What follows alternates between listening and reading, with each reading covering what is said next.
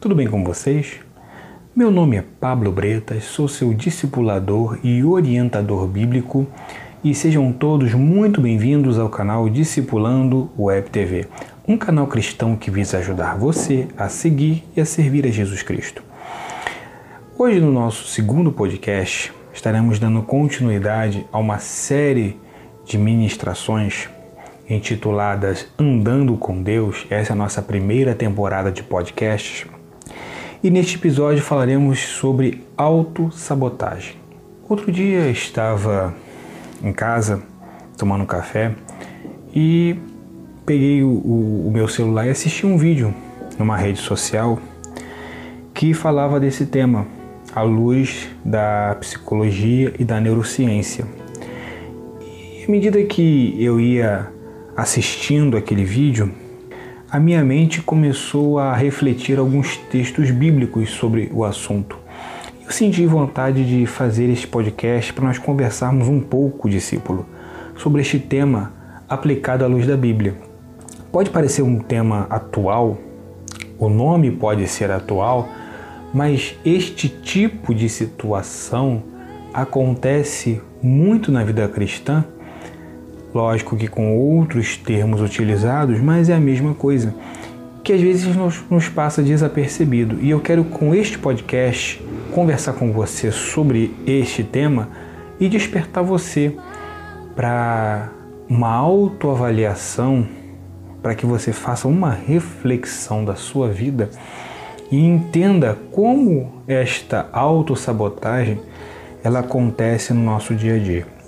Os textos que eu separei se encontram registrados na Epístola do Apóstolo Paulo aos Romanos, capítulo de número 7, verso de número 18, e a Epístola do Apóstolo Paulo aos Gálatas, capítulo de número 5, verso de número 17.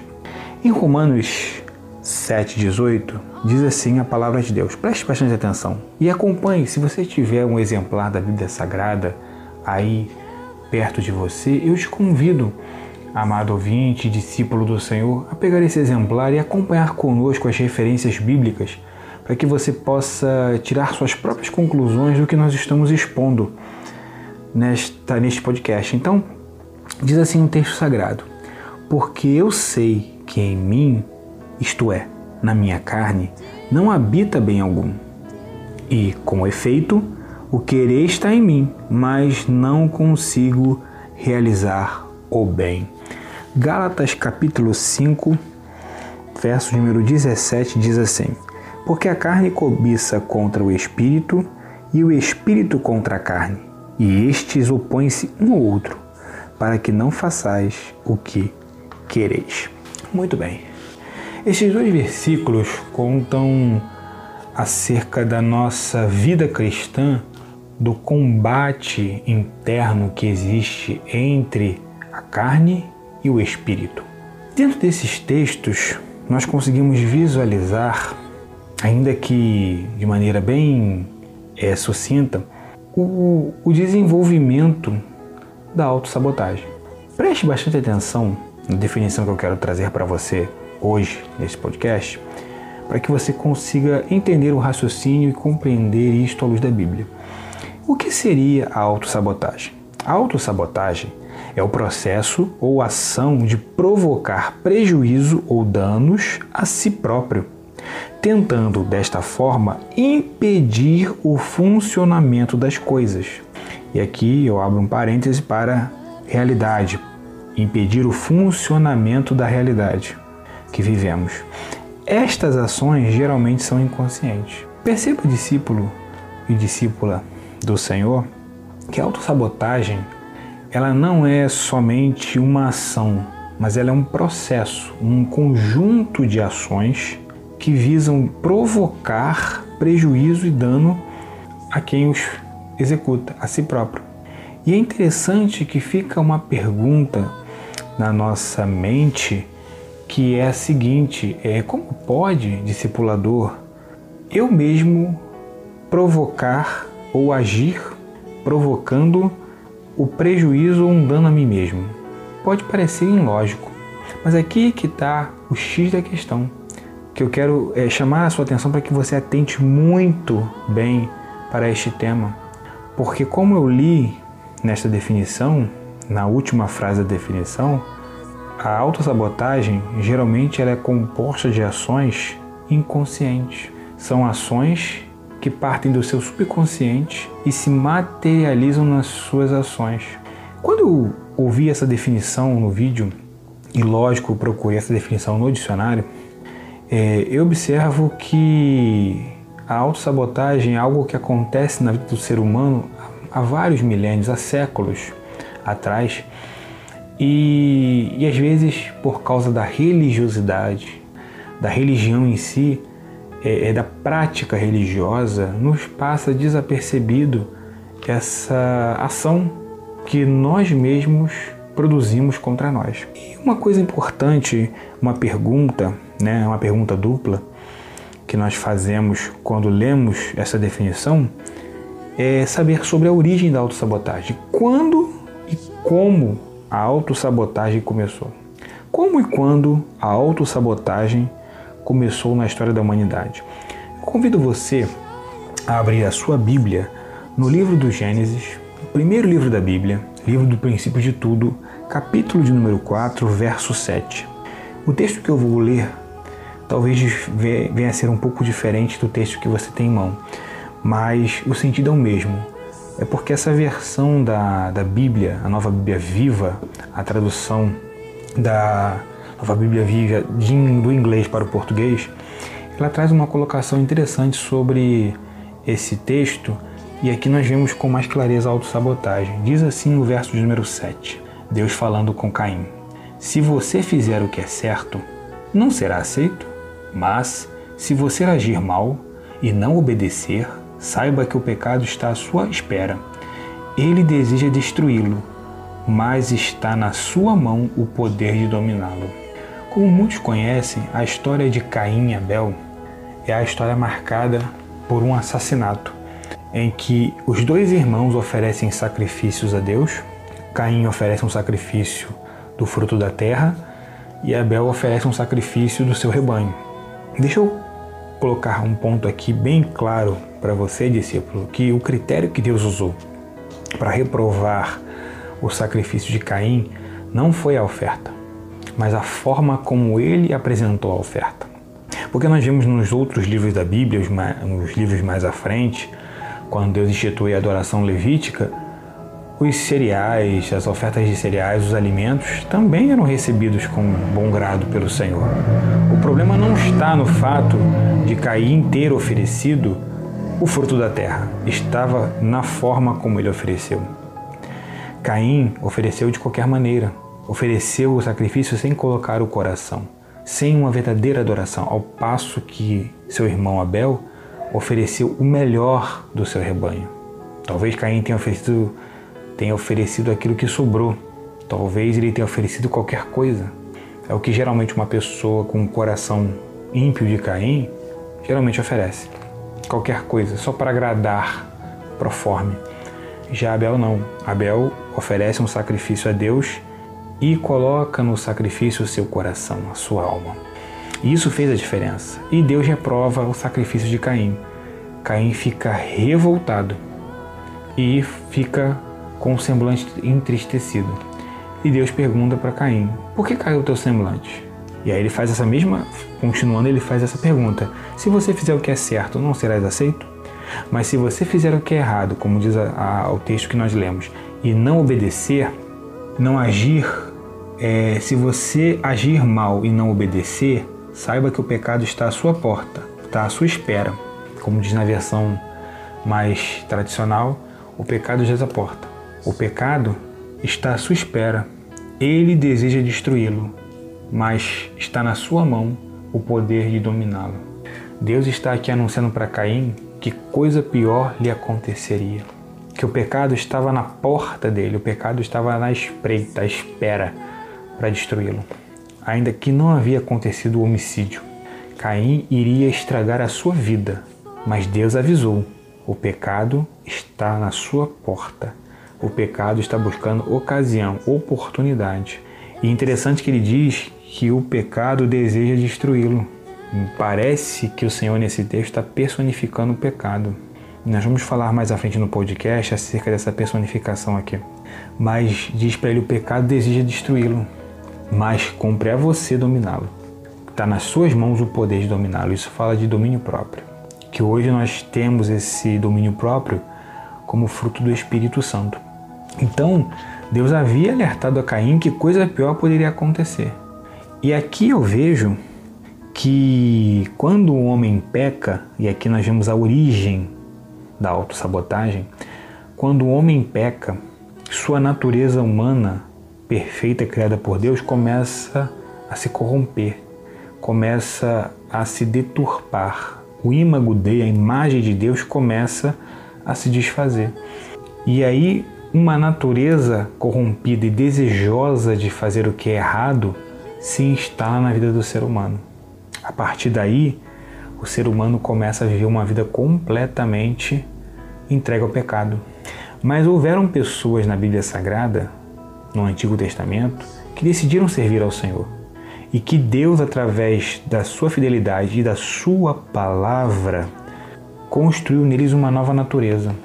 E essa nova natureza, esse homem espiritual que foi construído nesses homens de Deus, nessas pessoas, entrou várias vezes e entra até os dias de hoje em conflito com a velha natureza. Então você entende que quem anda com Deus, quem se relaciona com Deus, recebe pelo Espírito Santo em si uma nova natureza, mas a velha não foi tirada. A velha permanece lá. Então, todo conflito começa, a autossabotagem começa quando Deus constrói em mim uma nova natureza para substituir a velha, para substituir a corrompida, só que ele não tira essa natureza de dentro de mim. Eu é que tenho a, o poder e a missão de dominar essa natureza.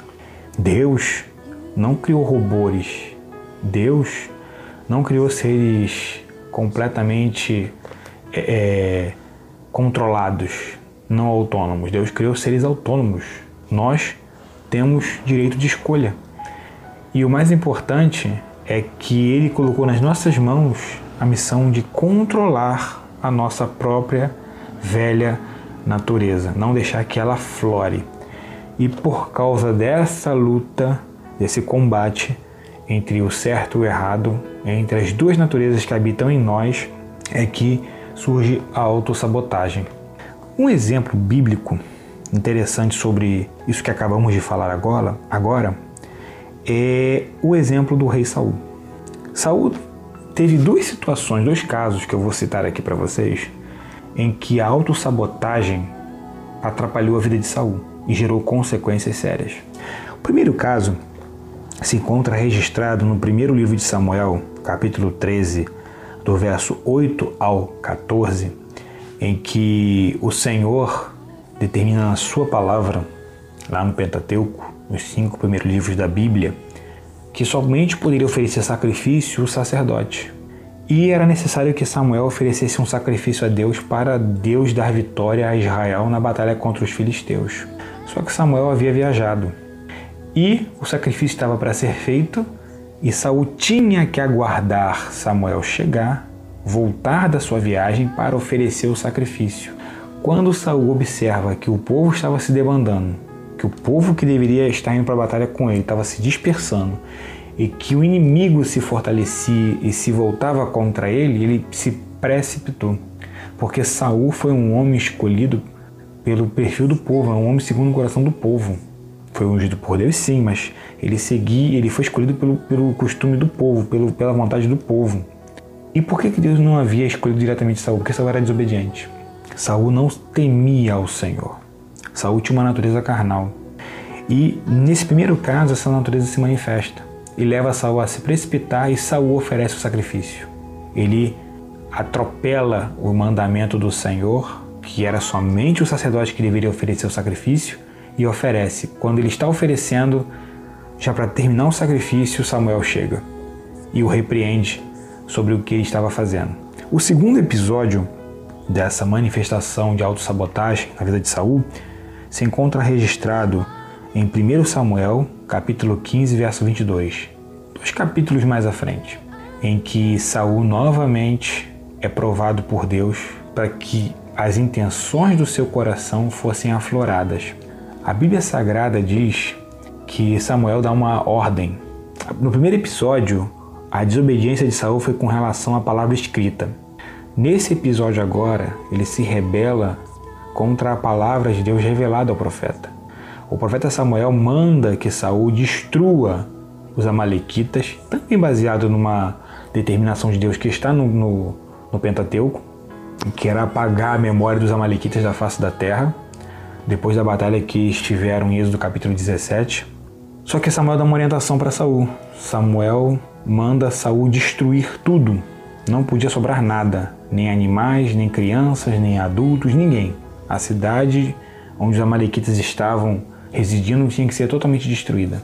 Só que Saul, por causa da ganância, ele mata as pessoas e guarda para si o ouro, os metais preciosos, despojos de guerra, os animais e leva com ele. Não cumpre fielmente a palavra de Deus, cumpre aquilo que lhe apraz, faz a sua própria vontade, a vontade da sua natureza humana, corrompida, que pode também ser uma natureza religiosa. E é aí que está, discípulo, pulo do gato, nesse texto. A natureza humana caída ela pode ser religiosa, o problema é que ela nunca vai servir ao Senhor. Ela vai seguir rituais, ela não vai servir ao Senhor. Então ele simplesmente faz isso e outro detalhe que Samuel havia mandado Saul fazer era matar o rei, o rei Agag, o rei dos amalequitas. Saul poupa a vida do rei. Conclusão: nesse segundo episódio, Samuel repreende Saul. Saul para poder manter as aparências pede que Samuel fique com ele e volte para a cidade Samuel se nega a fazer isso, Saul segura Samuel pela roupa e a roupa de Samuel é rasgada. E ele diz para Saul: Assim como rasgaste o meu vestido, assim o Senhor rasgou o teu reino e o deu para o teu, pro teu próximo, melhor do que você. Deus transferiu o reino para Davi. Então vemos nesses dois episódios as consequências da autossabotagem, porque quem provocou a perda do trono de Saul não foi Davi, que por diversas vezes teve oportunidade de matar Saul e não matou. Quem fez Saul perder o trono foi ele mesmo. Saul se auto-sabotou, porque Deus sabia que Saul tinha uma natureza humana corrompida. Sabia que ele não era obediente, nem temente ao Senhor. Então nós vemos aqui, nesses dois casos, essa consequência. A autossabotagem só nos faz perder perder família, perder emprego, perder grandes oportunidades, perder conhecimento, uma série de outras coisas. E também não posso me esquecer que a autossabotagem nos leva a perder grandes momentos com Deus. Quando deixamos por preguiça de ir à casa do Senhor, quando deixamos por preguiça de orar ao Senhor, de ler a Bíblia Sagrada, discípulo do Senhor que quer crescer na graça precisa criar o hábito de leitura. E a autossabotagem vai nos levar, vai te levar, discípulo, a não se dedicar a estas coisas.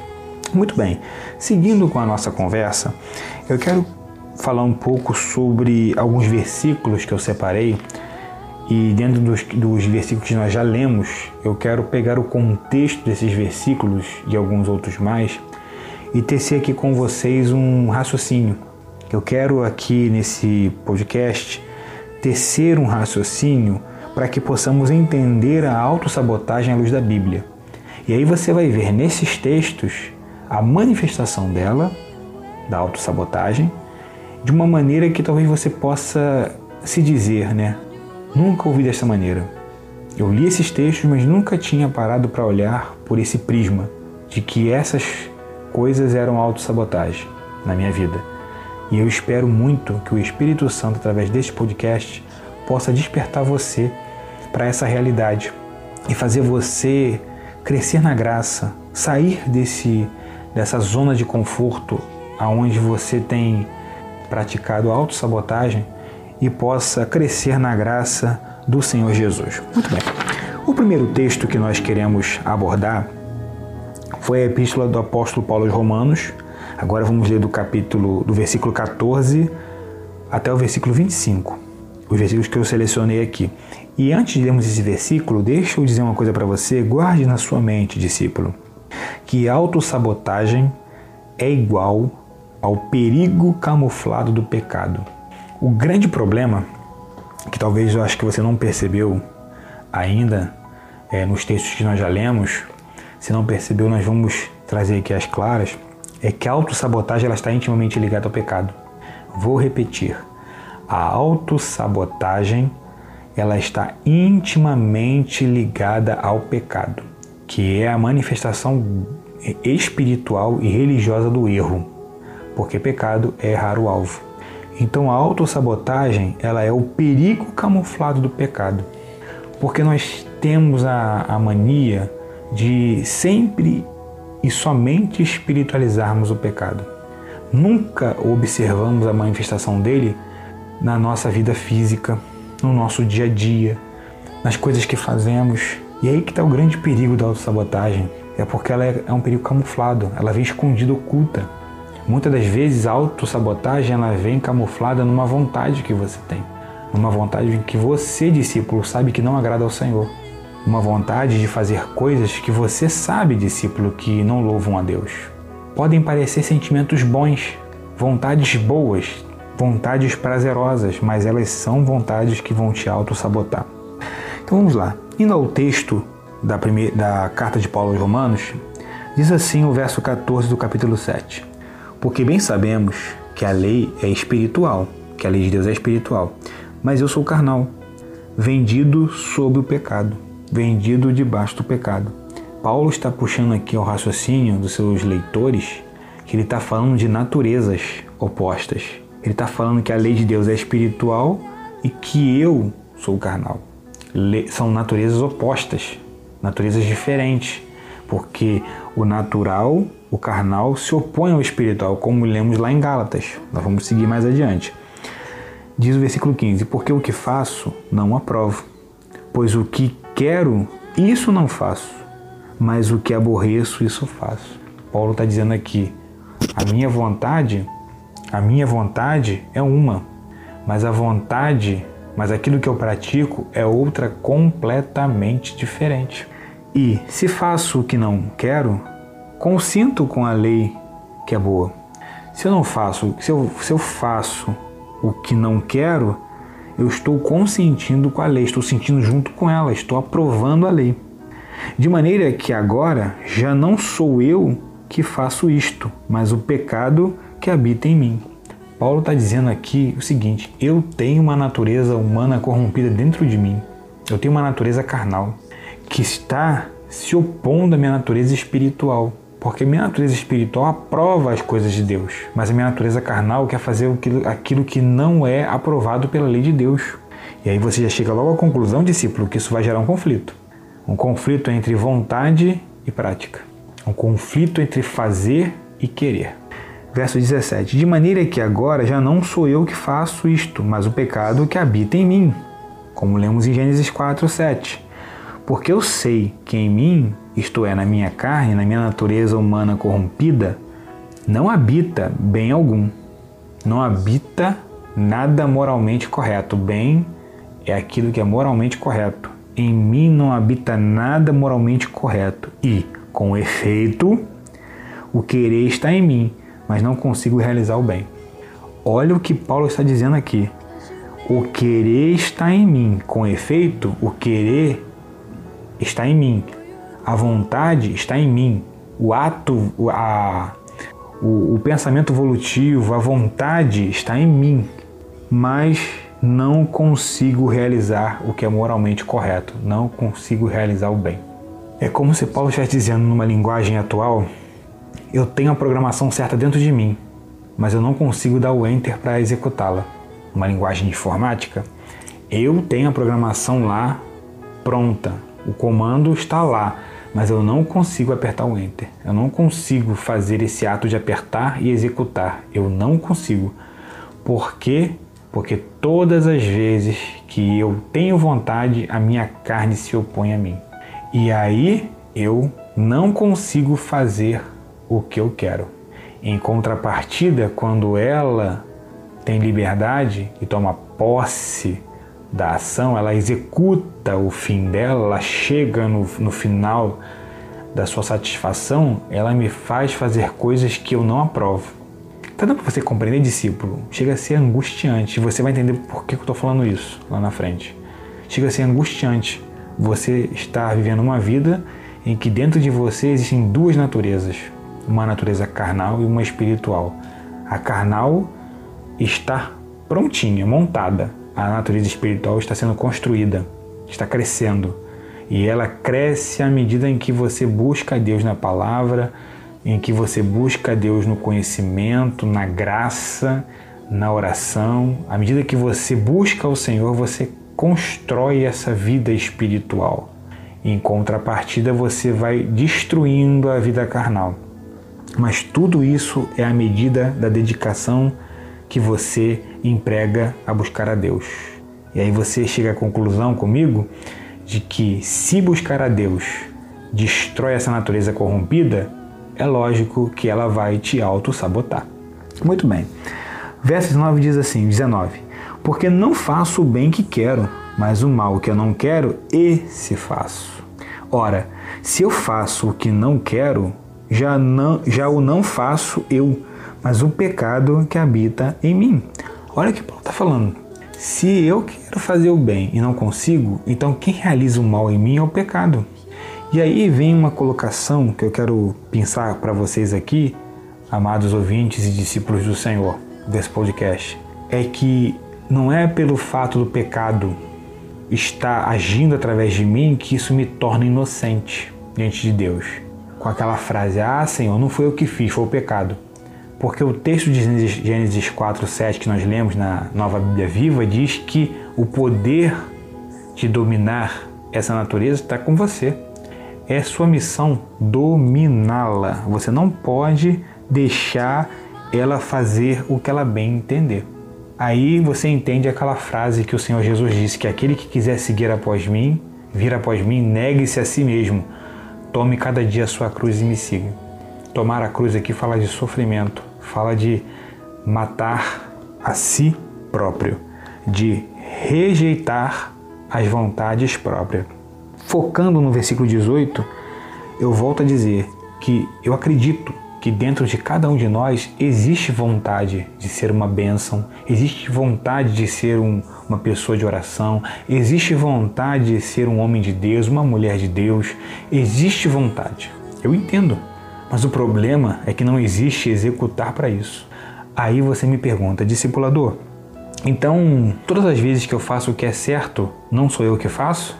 Na realidade, como eu consigo fazer em alguns momentos o que é certo? É porque o Espírito Santo que habita em você te ajuda a fazer essas coisas. Quem aperta o Enter da sua programação original é o Espírito Santo. Por isso que nós temos que ser cheios do Espírito Santo. Por isso que nós temos que ser pessoas dedicadas à palavra de Deus, porque é a palavra que nos limpa, ela tira os obstáculos, ela mortifica a carne e ela coloca em nós, introjeta em nós a programação certa para que o Espírito Santo use-a como espada no sentido de lutar contra essa natureza. O Espírito Santo vai lá e dá o enter para que você entenda melhor essa colocação. Ele vai lá e dá o enter e, e, e aquilo que foi ensinado na palavra começa a agir na sua vida. Toda ação que você consegue fazer é com a vida do Espírito Santo. Jesus disse: Sem mim nada podeis fazer. Sem Jesus, na pessoa do Espírito Santo, nós não conseguimos fazer o bem. Entenda. Por isso que é importante, e eu fiz muito nessa tecla, porque vivemos uma época em que a, a, geração atual é uma geração que não ora, é uma geração que não se dedica à palavra, é uma geração que não está se importando, uma geração que está tentando vencer a carne no braço. Deixa eu dizer para você, a sua carne tem as mesmas habilidades que você tem, tem a mesma força que você tem, a sua carne ela tem as mesmas qualificações. Exemplo bíblico disso, o próprio Sansão, a, carne do Sansão tinha a mesma força que ele tinha. O problema é que ela queria o que era errado e ele acabou perdendo para ela. Isso gerou morte. Então é importante entender. Não tente vencer na sua força. Vença na força de Deus.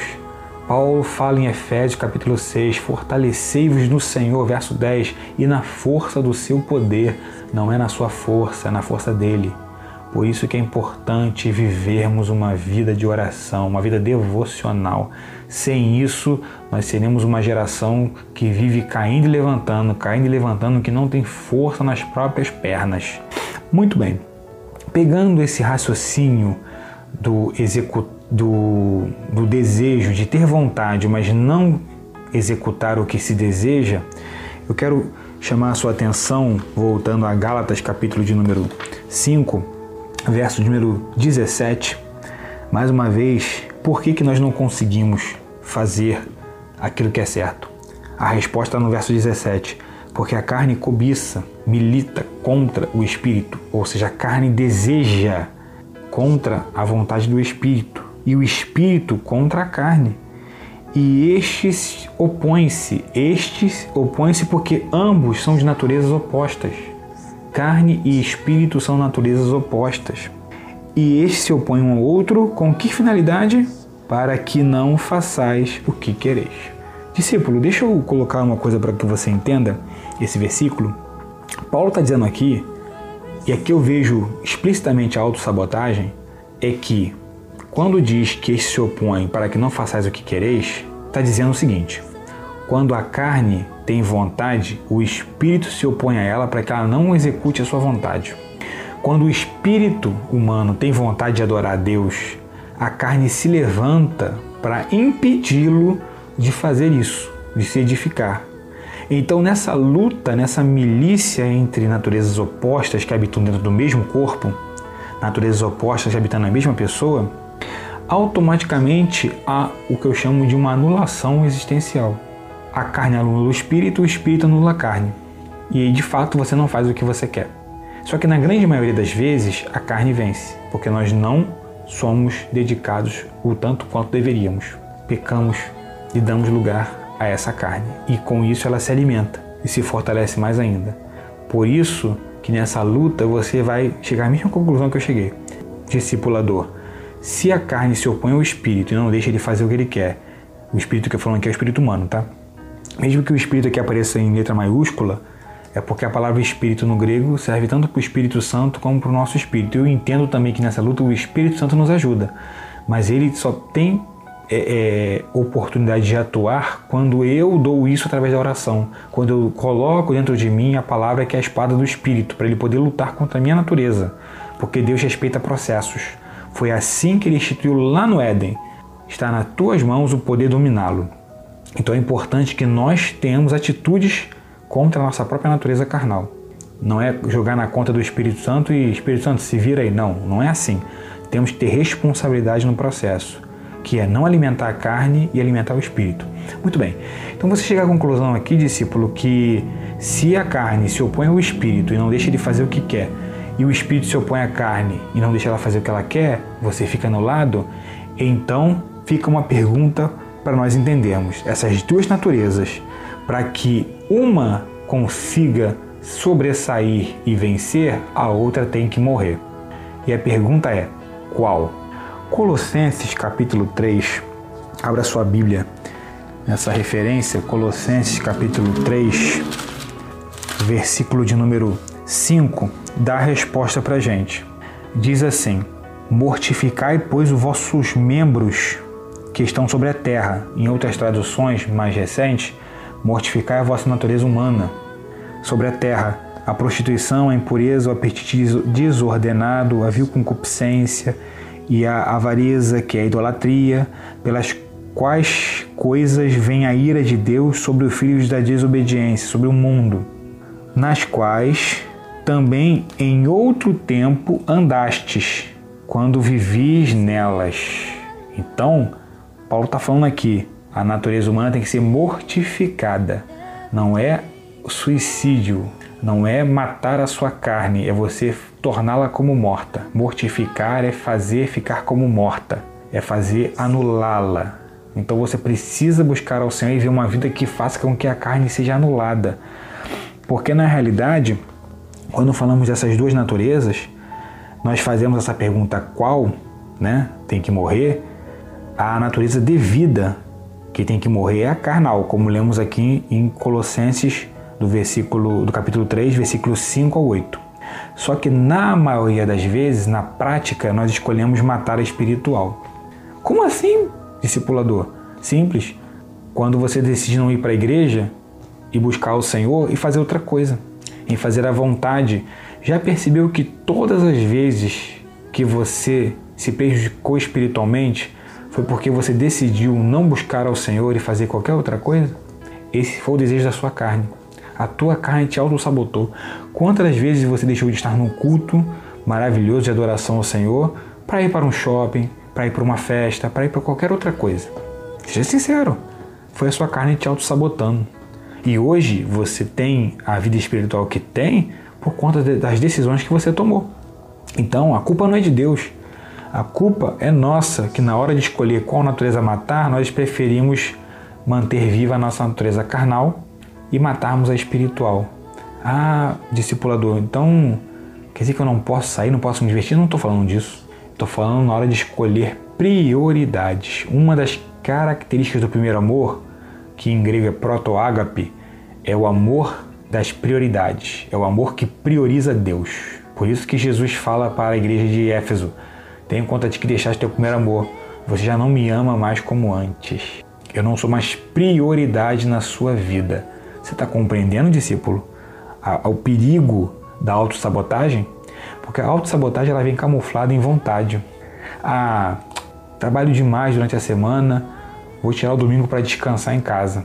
Eu sei que o trabalho de, da, da semana cansa, mas quando você abre mão de estar na presença de Deus para fazer uma vontade sua, você está se auto-sabotando. Você está plantando uma semente que amanhã vai gerar um mal para você muito grande. E como muitos, você vai acabar se prejudicando a longo prazo. O problema da autossabotagem que os efeitos dela são a longo prazo. Muito bem. Então, para que nós possamos vencer essa natureza corrompida, essa natureza carnal, o apóstolo Paulo nos fala em Gálatas capítulo 5, voltando para lá, verso de número 16, ele diz o seguinte: Digo, porém, andai em espírito e não cumprireis as concupiscências da carne. Antes desse versículo aqui, Paulo está falando acerca da liberdade cristã e acerca da responsabilidade de não transformar essa, essa liberdade cristã em libertinagem. Paulo encerra o versículo 15 dizendo seguinte: Se vós, porém, vos mordeis e devorais uns aos outros, vede que não vos consumais também uns aos outros. Paulo está falando o seguinte: é, se porém vocês se mordem e se devoram, tomem cuidado, vocês podem se matar. Falando de contenda na igreja, de dissensões. E aí ele completa o versículo 16: Digo, porém, o que eu vou falar agora é o contrário do que vocês estão fazendo. Digo, porém, andai em espírito e não cumprireis as concupiscências da carne. Deixe o Espírito Santo guiar a sua vida através da sua palavra. E assim você não vai levar a, cabo os desejos da sua carne. Você não vai cumprir, não vai levar até o fim o desejo da sua natureza corrompida. O que faz a carne parar de agir é andar no espírito. O que é andar no espírito, discipulador? É viver uma vida baseada na palavra de Deus, não nas suas preferências. É uma vida baseada em princípios, não em preferências.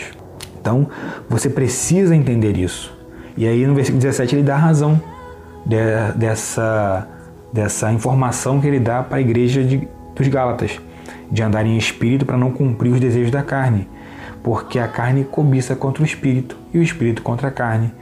E estes se opõem um ao outro para que não façais o que quereis, para que vocês sejam anulados. Então, se queremos ver uma vida abençoada, uma vida cristã frutífera, precisamos andar em espírito.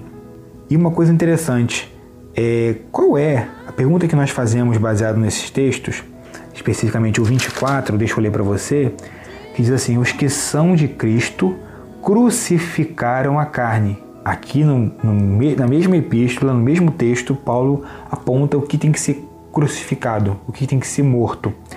A sua natureza, a sua carne, a sua natureza humana corrompida, com as suas paixões e concupiscências. E a pergunta que eu faço é: qual é a parte da carne, da natureza humana, que tem que ser mortificada? paixões e concupiscências, que são os desejos corrompidos.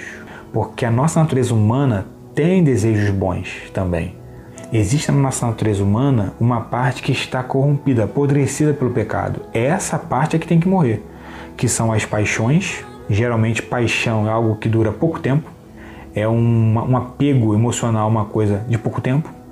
E a concupiscência é o desejo, é o desejo incontrolado, é o desejo de querer coisas em que nós não podemos ter, coisas e pessoas que não podemos ter. Então essas coisas é que tem que morrer. E a autossabotagem trabalha muito isso, a questão das paixões e dos desejos. Volto a, a dizer novamente, a autossabotagem se baseia em satisfazer paixões e concupiscências, desejos corrompidos. Muito bem. E aqui nós estamos encerrando o nosso podcast e eu quero concluir esse podcast fazendo uma reflexão com você no, em Romanos novamente, capítulo de número 7, versículo 25. Paulo aqui está encerrando o discurso aos irmãos de Roma, falando sobre a carne, e dentro de tudo desse cenário que nós pintamos aqui para você ver, Paulo faz uma afirmação, ele diz: Dou graças a Deus por Jesus Cristo, nosso Senhor, assim que eu mesmo, com o entendimento, sirvo a lei de Deus, mas com a carne a lei do pecado. Por que ele diz isso? Porque no verso 24 ele diz: Miserável homem que sou. Paulo chega à conclusão da sua miserabilidade. Como ser humano, por causa desse conflito interior, eu me, me acho miserável.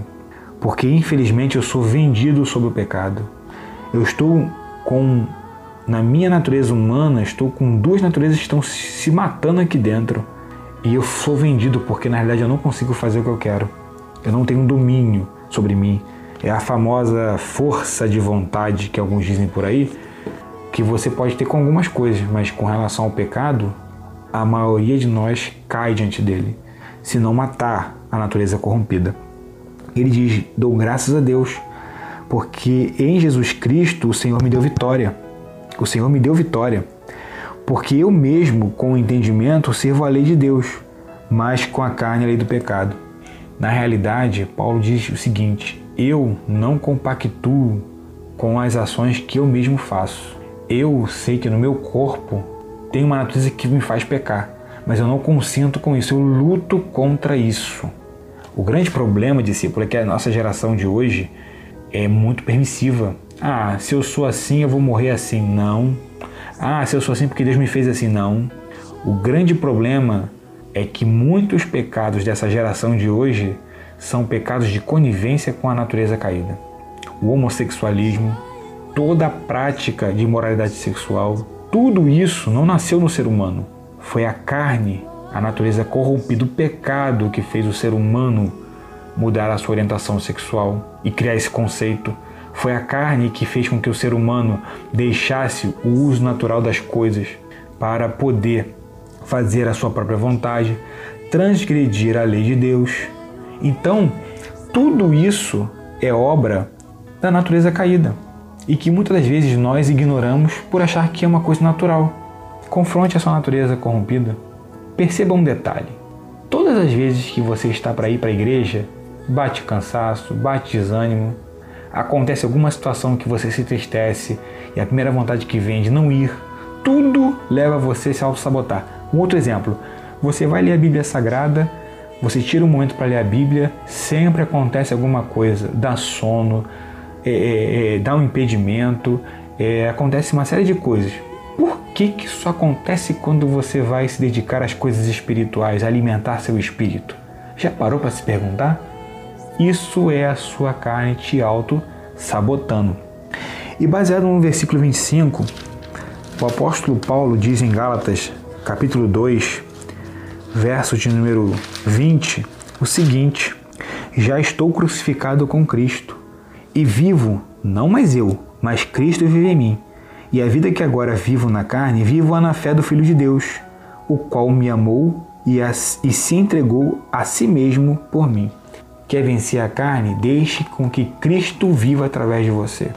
Não viva mais a sua vida. Por que, discipulador? Porque você morreu. Você foi crucificado com Ele. Você morreu. E morto tem vontade? O ideal é que a sua natureza humana caída esteja morta, mortificada, para que você possa viver a vida de Cristo. Colossenses capítulo 3, versos de número 1, 2 e 3, diz o seguinte: Portanto, conselhos do apóstolo Paulo, Portanto, se já ressuscitaste com Cristo, buscai as coisas que são de cima, não são as coisas da terra, não, as coisas de cima, onde Cristo está assentado à destra de Deus. Que devemos buscar? Buscar as coisas que são de cima. Uma coisa interessante, hum, em um momento fazendo uma pesquisa sobre a, a origem da palavra realidade, no latim realitatis ou realitatas, é Realidade significa as coisas. Então você pode trocar essas coisas aqui por realidade, pela palavra realidade, e você vai entender o seguinte: portanto, se já ressuscitaste com Cristo, buscai a realidade que é de cima, onde Cristo está sentado. Pensai nas coisas, na realidade que é de cima e não nas, na que é da terra. Pensai nas coisas que são de cima e não nas que são da terra. O pensamento do cristão tem que ser nas coisas espirituais, ter foco nas coisas espirituais e, e buscar as coisas espirituais. Mesmo que você tenha seu trabalho, suas atividades terrestres, sua prioridade é o reino celestial, as coisas espirituais. Por que, discipulador? Para que você alimente o seu espírito e não alimente a sua carne. E por que ele dá aqui a razão? Por que pensar e buscar as coisas que são de cima? Porque já estáis mortos e a vossa vida está escondida com Cristo em Deus. Deus é a nossa realidade de vida. Você que pensa que a vida só se resume a dinheiro, a trabalho e você serve ao Senhor, entenda que você está morto. Você está morto. Você morreu com Cristo, foi crucificado com Cristo e ressuscitou uma nova vida. Agora você precisa trabalhar sim, precisa fazer sua atividade sim, mas não deixar de priorizar o reino de Deus por conta delas, porque você já está morto. Então, precisamos entender o seguinte: qual é a razão da escolha pelo lado certo? Por que devemos escolher o lado certo? Diz o verso 3: porque estamos mortos e a nossa vida está escondida com Cristo em Deus. Nossa vida está escondida com Cristo em Deus precisamos entender o seguinte: aqui eu encerro esse podcast dizendo: andemos em espírito, e assim, desta forma, não cumpriremos as concupiscências da carne, os desejos da carne. Ande em espírito, ore, jejue, leia a palavra do Senhor, dedique-se a buscar a Deus nos tempos vagos em que você puder fazer isso. Não crie situações de obstáculo para buscar ao Senhor, porque à medida em que você não busca a Deus, e não alimenta seu espírito, você está alimentando a sua carne. E você precisa entender que nós temos sempre o gigante que merecemos. Se você alimenta hoje a sua carne que é pequena, um dia ela vai se tornar um gigante. Então não espere ela ficar um gigante descomunal para você derrubá-la. Derrube agora enquanto ela é pequena. Que Deus em Cristo te abençoe. Espero ter te abençoado muito com esse podcast. Peço a você que nos siga, nos siga aqui no Spotify, nessa plataforma de podcast.